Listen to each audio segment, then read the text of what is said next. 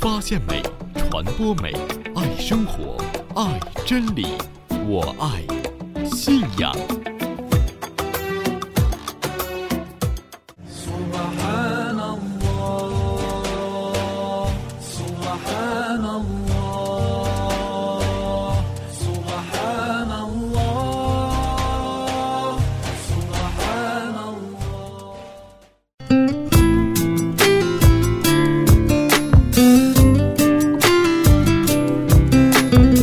气息似乎没有我们儿时的时候那样的清新和有趣。又是一年到来的时候，我们在上一年都留下了什么？细数过去，还真的是百般的感叹。我爱信仰的忠实听友徐大哥跟我们分享了一段墨西哥谚语，我觉得特别的有哲理。这则谚语是这样的：大家一起在赶路，突然一个墨西哥人停了下来，旁边的人问他为什么要停下来，他说走得太快了，把灵魂扔在了后边，要等一等。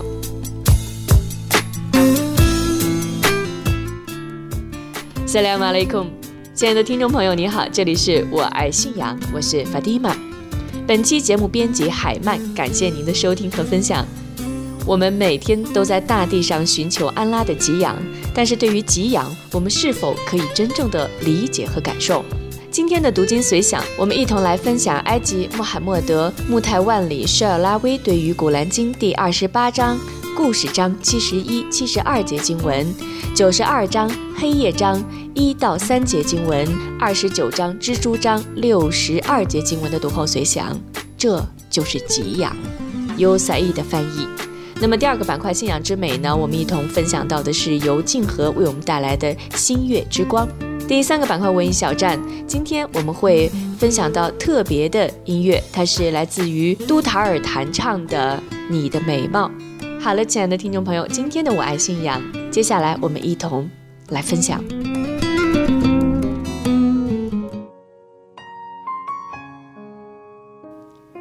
亲爱的听众朋友，今天的读经随想呢，我们分享到的是来自于埃及的穆罕默德麦特万里舍尔拉威对于古兰经第二十八章故事章七十一、七十二节经文，九十二章黑夜章一到三节经文和二十九章蜘蛛章第六十二节经文的读后随想。这就是给养，是由赛义的翻译。好了，现在我们就一同来分享这几节经文的启示内容。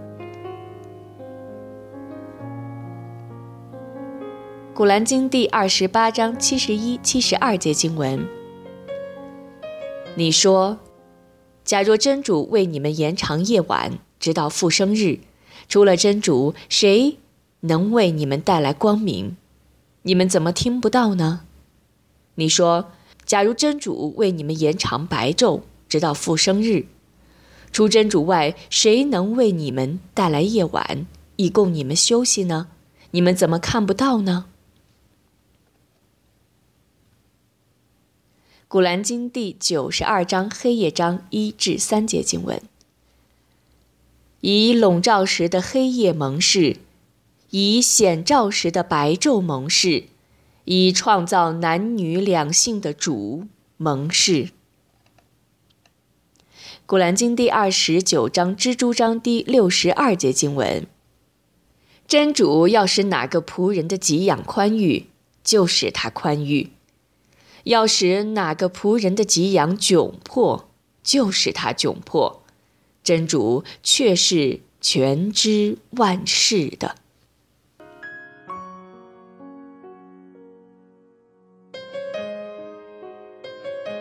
也许有人会问：真主使人类成为大地的代志者，为何使有的人强大，有的人弱小，有的人富有，有的人贫穷？真主为何没有使所有的人都成为强者？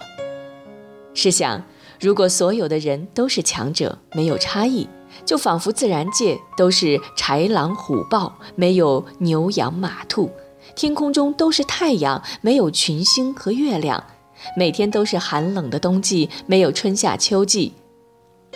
世界只有男人或女人，没有异性。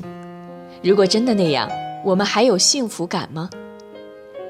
事实上，正是万事万物存在的差异，彼此才能在不同的方面互补互利。也正是因为这些差异，社会的秩序与和谐才得以达成。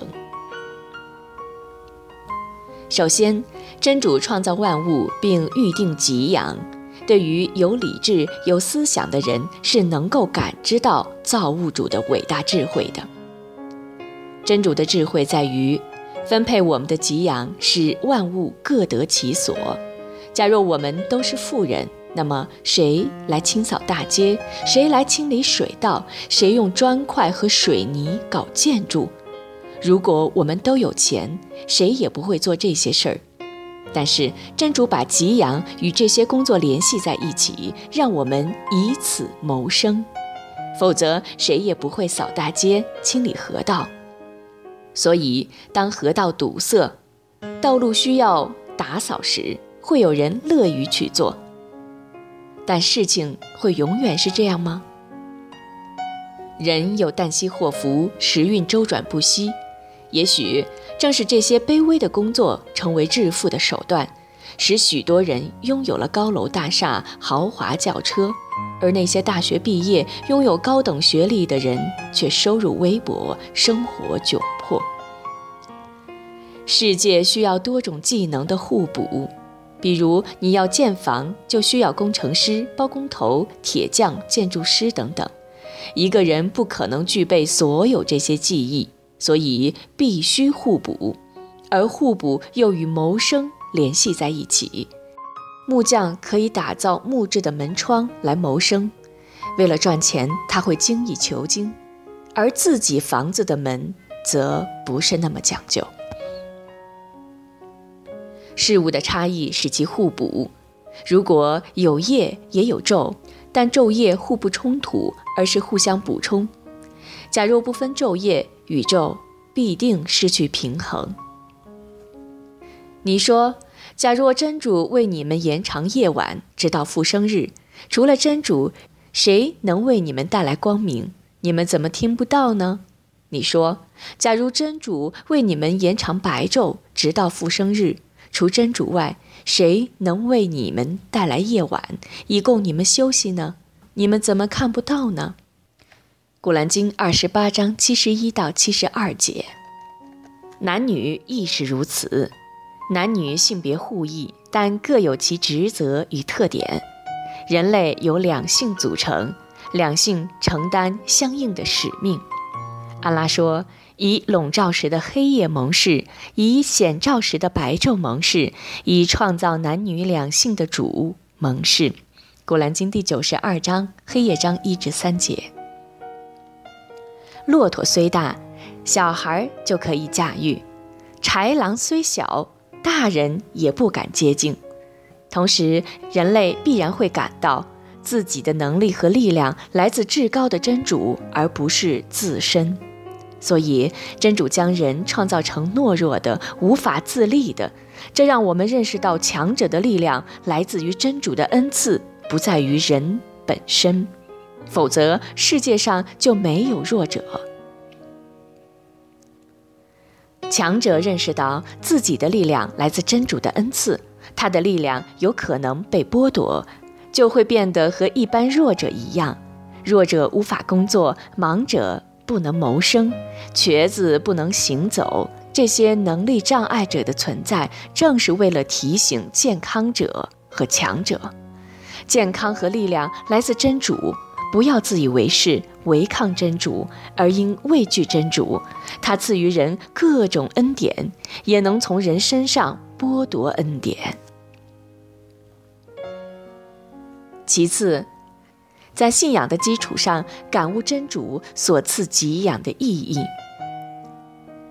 人必然知道，自己在宇宙中绝非是无始的，而是有始有终的。当人认为自己无始无终时，他就糟了。千万不要以为给予者不需要索取，索取者不需要给予，而两者是互补的。信仰由两部分组成，一部分是感恩，另一部分是坚忍。你要么在享受恩典，所以要感恩；要么在接受考验，所以要坚忍。富人享受着恩典，他可以做到感恩，但得不到信仰的另一部分——坚忍。因此，真主命令富人将自己辛苦所得施于无力谋生者，这样他能够获得坚忍的回赐。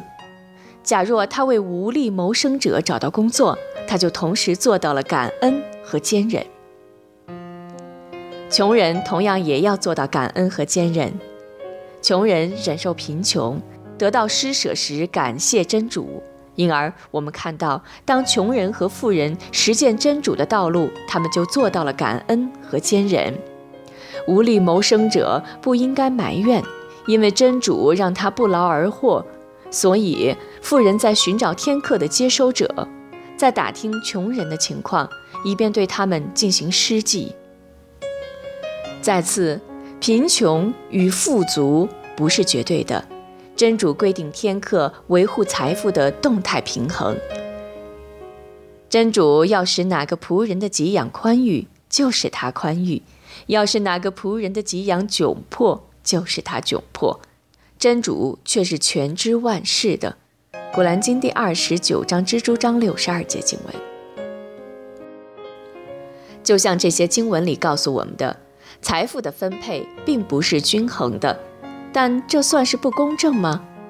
既然使用财富的责任是根据人的能力而确定的，那么拥有较多财富的人，他们承担的责任也比拥有较少财富的人所承担的责任要多。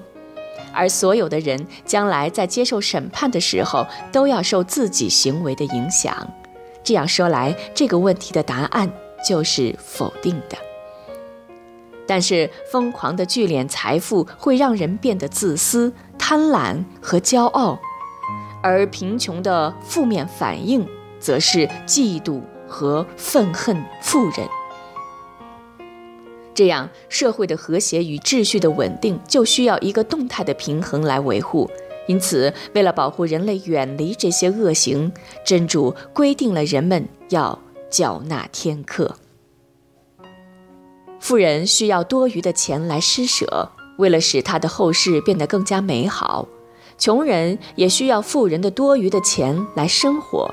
他们都需要后世，但真主尊重人的劳动成果，将人劳动成果的大部分留给了人自己，而只给穷人一小部分。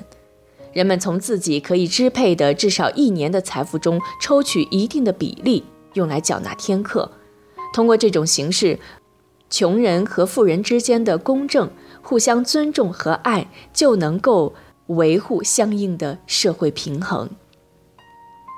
如果一个人发现了一个宝藏，得缴纳百分之二十的天课；如果是种植所得，则需要交纳百分之十的天课；如果是自己奔波所得，如经商的利润，则只需要交纳百分之二点五。人们必须清楚地知道，无论穷人还是富人，他们都不知道自己是否会永远这样贫穷或富有下去。穷人不能把施舍物作为自己永久的生活来源，他们应该努力奋斗获得财富；富人则应该努力在阿拉喜悦的道路上花费自己的财物，而不只是储蓄。还有一点需要强调。那就是为寻求安拉所花费的任何物，无论在今世还是在后世，都会得到回报的。最后，时刻保持清醒，让自己的给养更加的纯净。人要保持自己给养的纯净，一方面获取给养的手段要合理合法，另一方面要慷慨施舍。合理合法的获取给养是前提。只有合理合法获得的给养，用于施舍，才能够到达安拉那里，才能够在后世有所帮助。君子爱财，取之有道。财富、地位、权力、荣誉往往交织在一起。人获得财富的途径，因为权力、地位的关系，变得多种多样。对财富的贪恋，往往使人在面对财富的时候失去了免疫力。用非法的手段获取财富，有的人甚至想，不要紧，我这样获取财富了，我慷慨的施舍，求真主原谅。其实这是本末倒置的，只有合法所得才能够拥有施舍权，非法所得即使是施舍一座金山也无济于事。所以人还是要守住本，保证给养所得的合法性。贪财是人类的弱点，贪恋财富者应该让财富不但在今世陪伴自己，而且在后世也能够陪伴自己，因为后世是永恒的。因此，贪财者若想保住自己的财产，应该将其用于主道。有人给先知送了一只羊，先知对阿伊莎说：“你把它的肉施舍掉。”阿伊莎知道先知喜欢吃羊肩膀上的肉。他将整只羊施舍了，只给先知留了块羊肩膀上的肉。先知回来时问他：“那只羊怎么处理的？”他说：“我把整只羊都施舍了，只留了一个肩膀。”先知说：“你应该留下整只羊，除过它的肩膀，因为阿伊莎施舍的会留下来，而留下来的则会消失。”先知想阐述事物的本质，爱财的人应该为穷人和弱者施舍。当有人问阿里：“我想知道我是属于今世之人还是后世之人？”阿里说：“答案在你那里，不在我这儿。如果有一个给你施舍的人和一个求你帮助的人同时来找你，你更欢迎哪一个？你对哪一个会和颜悦色去面对？你喜欢哪一个？”如果你喜欢向你求助者，你就是后世之人；如果你喜欢给你施舍者，你就是今世之人。因为向你求助者会把你的善功带到后世，它成为增加你善功的媒介；而给你施舍者只是在增加你今世的东西，不会给你的后世增添什么。刚才我们听到的读经随想是来自于埃及穆罕默德·麦特万里·舍尔拉威对于《古兰经》故事章七十一、七十二节经文、黑夜章一至三节经文以及蜘蛛章六十二节经文的读后随想，这就是给养，有赛义的翻译。刚将万能的主宰给了我们丰富多彩的给养，在感悟造物主的给养的同时呢，用信仰保持给养的纯洁性，这是崇拜真主的另一种形式。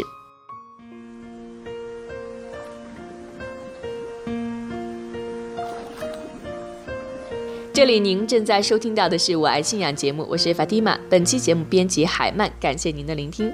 喜欢节目的朋友可以关注我们的微信平台“我爱信仰”，或者在荔枝 FM 当中搜索“我爱信仰”主页订阅我们的节目和录制品，也可以在喜马拉雅网站订阅“我爱信仰”节目。同时呢，您可以关注我们的新浪微博“我爱信仰有声传媒”，我们的官方网站是三 w 点 i love iman 点 com。如果您有喜欢的美文，或者您自己录制的诗歌、散文，都可以发送给我们，我们将择优在节目当中选播。那么我们的邮箱地址是五二信仰的汉语拼音 at 新浪 .com。好了，听众朋友，现在呢，我们就来进行本期节目的第二个板块——信仰之美，由静和为我们带来的星月之光，让我们一同回到儿时看星月的那些夜晚。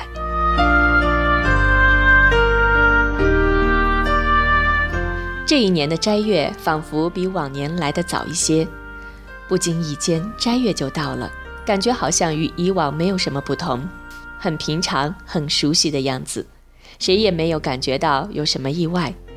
这个庄子好像家家都来了亲戚一样，心照不宣，内心其实都是带着喜悦的，即便是来一个穷亲戚。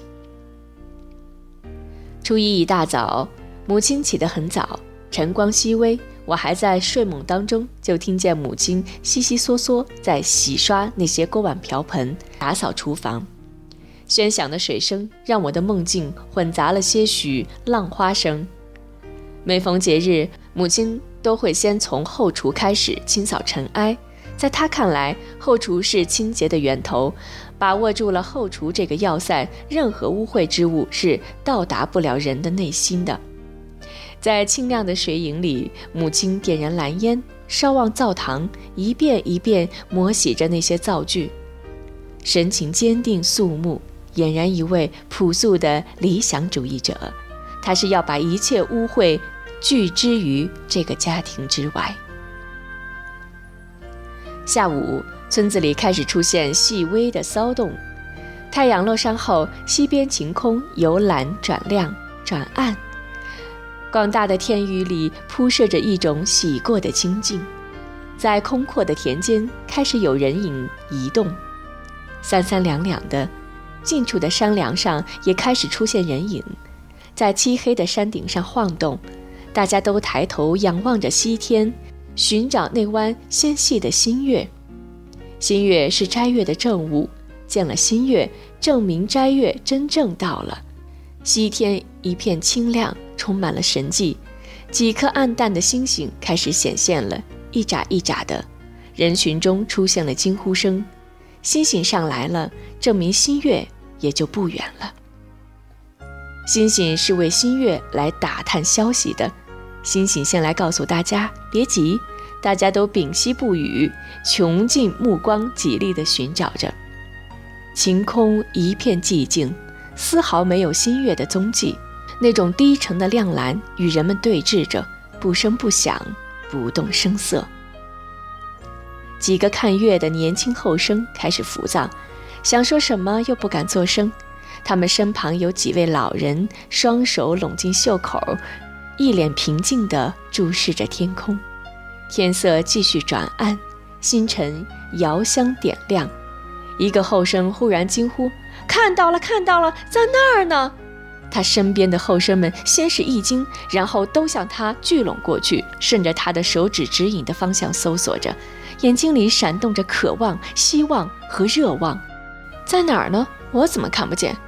他们喃喃自语着，但仍不放过任何机会，顺着指引的方向，目光在天空里锐利地扫射着。一会儿，他们又默不作声了。先前说看到了月儿的那个后生也一脸惊恐地自语道：“刚才还在呢，咋就不见了？”老人们还是无动于衷，目不斜视。他们对年轻人的举动是不屑一顾的。斋月里看月，一个人是不能确信的，两个人看到也是不能确信的。每年斋月看月的时辰，年轻人都热情高涨、跃跃欲试的样子。我在农村跟着哥哥看了许多年月，是一次也没有看到，因为我一直认为自己是个普通的人，是需要继续去提高和完善的人。每次看不到月儿时，母亲会说：“我娃看不到月儿是不要紧的，以后啊一定会看到的，不着急啊。”我看到他的眼里丝毫没有抱怨，反而是光芒四射的激励与信任，这让我暗淡起伏不定的心突然感到了些许平静与温情，增添了些许自信与坚决。一年。我跟随哥哥与一些年轻人，为了看月，登上了西凉山。西凉山是那片地方比较高的山，站在山顶上是能够看到县城的。我小时候去不了县城，每次放牛时登上西凉山，哥哥就说：“看，那是县城。”说完，哥哥眼睛里闪烁着美妙的光芒，对那里充满了无限的向往。在西凉山顶上看月和在平川看月是不一样的。站在山顶，突然感觉天宇距离自己那样的近，那样的亲切，仿佛能感觉到他伸来的温凉的手掌，一呼一吸间会产生些敬畏的。离天宇近了，内心的压力会陡然增大，肩头如负千斤重担。如果离天空那样近，再看不到月儿，那就足以说明自己是有亏欠的，是与那些平川就能看到月儿的人的差距是多么大啊！我凝神闭息，注视着天空，那片黑蓝带着宽阔的爱意向我伸展开来，把无边无垠的清风死死逼进了我的双目里。我从未觉得离天空如此近。我伸出手摸向深邃的晴空，感觉一片冰凉。我似乎抓到了什么，又感到两手空空。我深情洞察离我最近的那片天空，它简直完美的无法形容，清亮、透明、温润、清澈，我从来没有看到过那样美玉般的天空。有几个人说看到了月儿，几个不信，争辩不休。天色黑了下来，该下山了。下山时，我突然有一种释怀。我对头顶那片晴空充满了深情。那弯月，我虽然没有那样真切地看到，但我深信它就在那里，就在那片天宇后边，只是还没有显露出来，还没有来得及和我们照面而已。天已黑，初一晚上，我们村子是没有人看到月儿，看不到新月，那就说明初二是入不了斋月的。群星繁满，挂遍晴空，看月儿的人们陆续回家，村子似乎又恢复了往日的宁静。母亲却是没有停歇的。我说没有看到月儿，母亲笑笑，摸了一下我的头，继续说：“那些老年人也好像没有看到，都回来了。”母亲没有吱声，继续摘手中的青菜，淘洗萝卜、土豆。我说：“是不是还没有到斋月呢？”母亲说：“别着急，再等等，等等啊！”等不来母亲的回话，我心头无序翻腾着，眼前黑漆漆，心里有些堵。凌晨四点左右，我被母亲轻轻推醒了。父亲端坐在炕桌前，显然已经洗漱完毕。父亲说：“起来，要封斋了。”原来清真寺换礼的帮客已经送了几次，这说明有人已经看到月儿，向我们村报月了。那么今年的斋月就这样正式进入了。因为有前夜的精心准备，母亲的斋饭是丰盛的。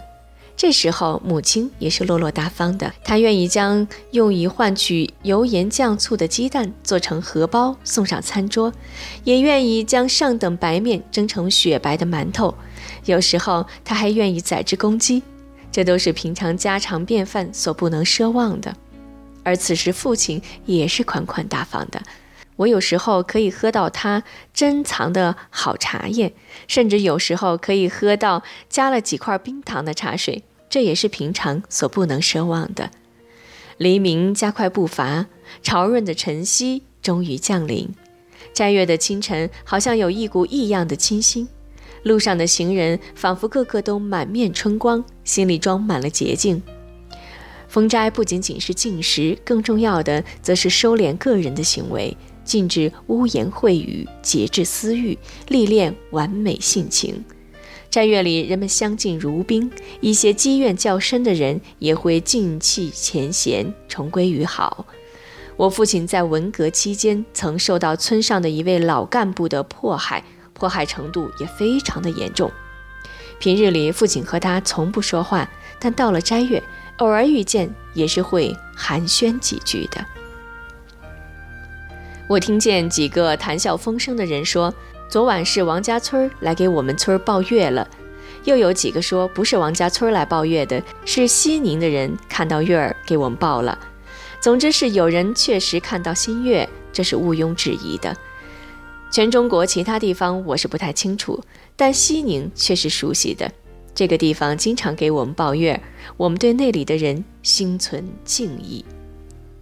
过了初十，斋月逐渐进入佳境，再看那轮新月。它已充盈到极尽圆满了，色泽丰满，直挂中天。一阵清风过后，它银子一样的光辉直直铺洒而下，如同迎风的绸缎，细腻柔滑，又似带露的清水，冰凉甜润。站在朗月高悬的庭院，我呼吸着这清新的新月之光。一股千花洒落的清香扑鼻而来，带着乳香，带着银子的清脆，带着云朵的妩媚。而这一层崭新的月色，却是越加浓重厚实的。它轻轻地覆盖了过去的那层月色，直直逼近了母亲的窗前，同时把最皎洁的那面向我们徐徐展开了。亲爱的听众朋友，这里是我爱信仰，我是法蒂玛，文艺小站又跟您见面了。今天的文艺小站呢，我们分享的是非常特别的啊一段音乐，它是来自于都塔尔弹唱，那么都塔尔的琴声呢清脆悠扬，是新疆维吾尔族钟情的民间弹弦乐器。它的名字呢来源于波斯语。今天我们分享到的都塔尔弹唱《你的美貌》，弹唱者是排兹拉伊萨克江，作词是巴布尔。这首《你的美貌》呢是选自于弦上的经典，非常古朴典雅的曲目。我们一同来分享《你的美貌》。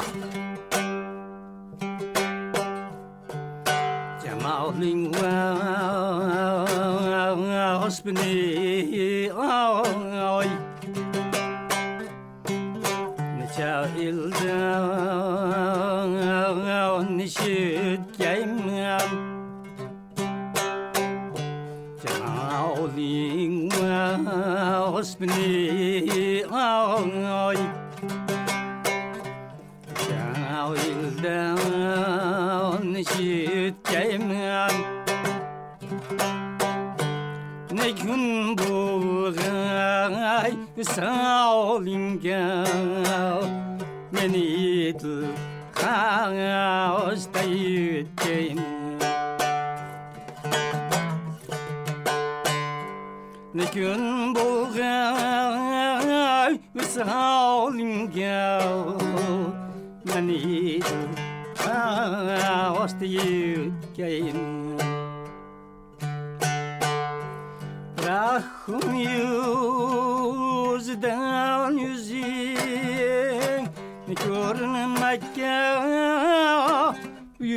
geçsin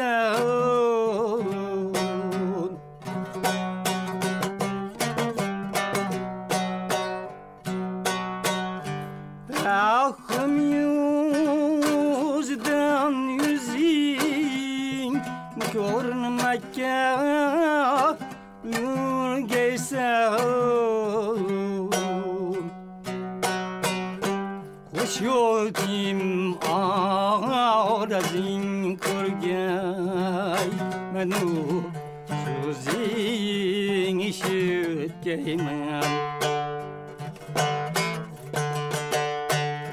خوشیوتیم آرزین کرگای منو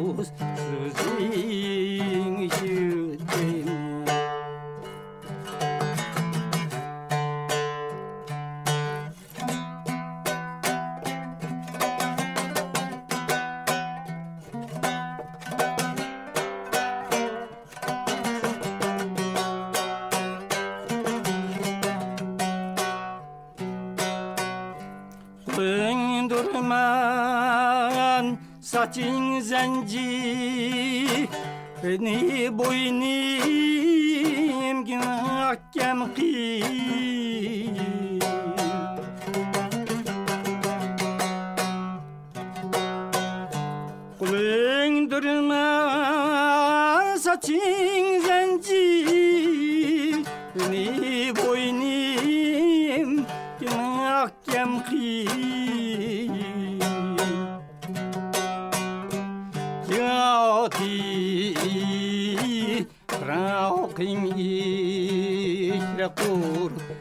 나는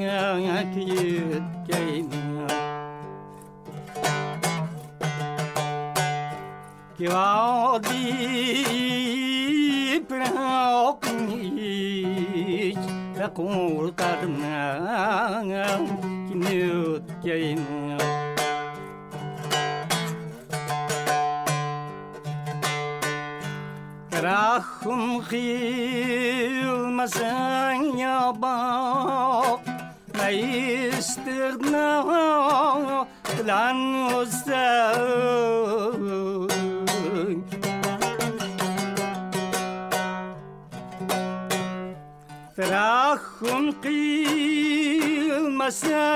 yabak Mayıstırna yanısın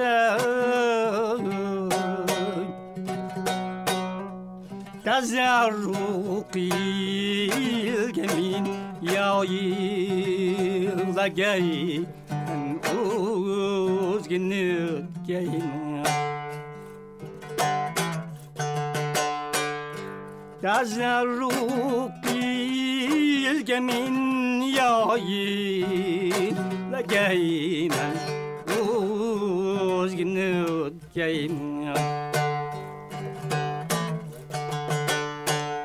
这首特别的音乐和曲调令人耳目一新流连在古朴纯美的弹唱当中。今天我爱信仰的节目又要跟您说再见了亲爱的听众朋友。节目编辑海曼感谢您的分享和聆听。法蒂玛再次邀请您来关注我们的微信平台“我爱信仰”新浪微博“我爱信仰有声传媒”，以及呢，可以在荔枝 FM 或者是喜马拉雅。当中呢，来搜索到“我爱信仰”的主页，订阅我们的节目和录制品。听众朋友，如果您有喜欢的美文和高品质的读经随想，都可以发送至我们的邮箱，我们的邮箱地址是五二信仰的汉语拼音 at 新浪 .com。好了，音箱啦，我们下期再会。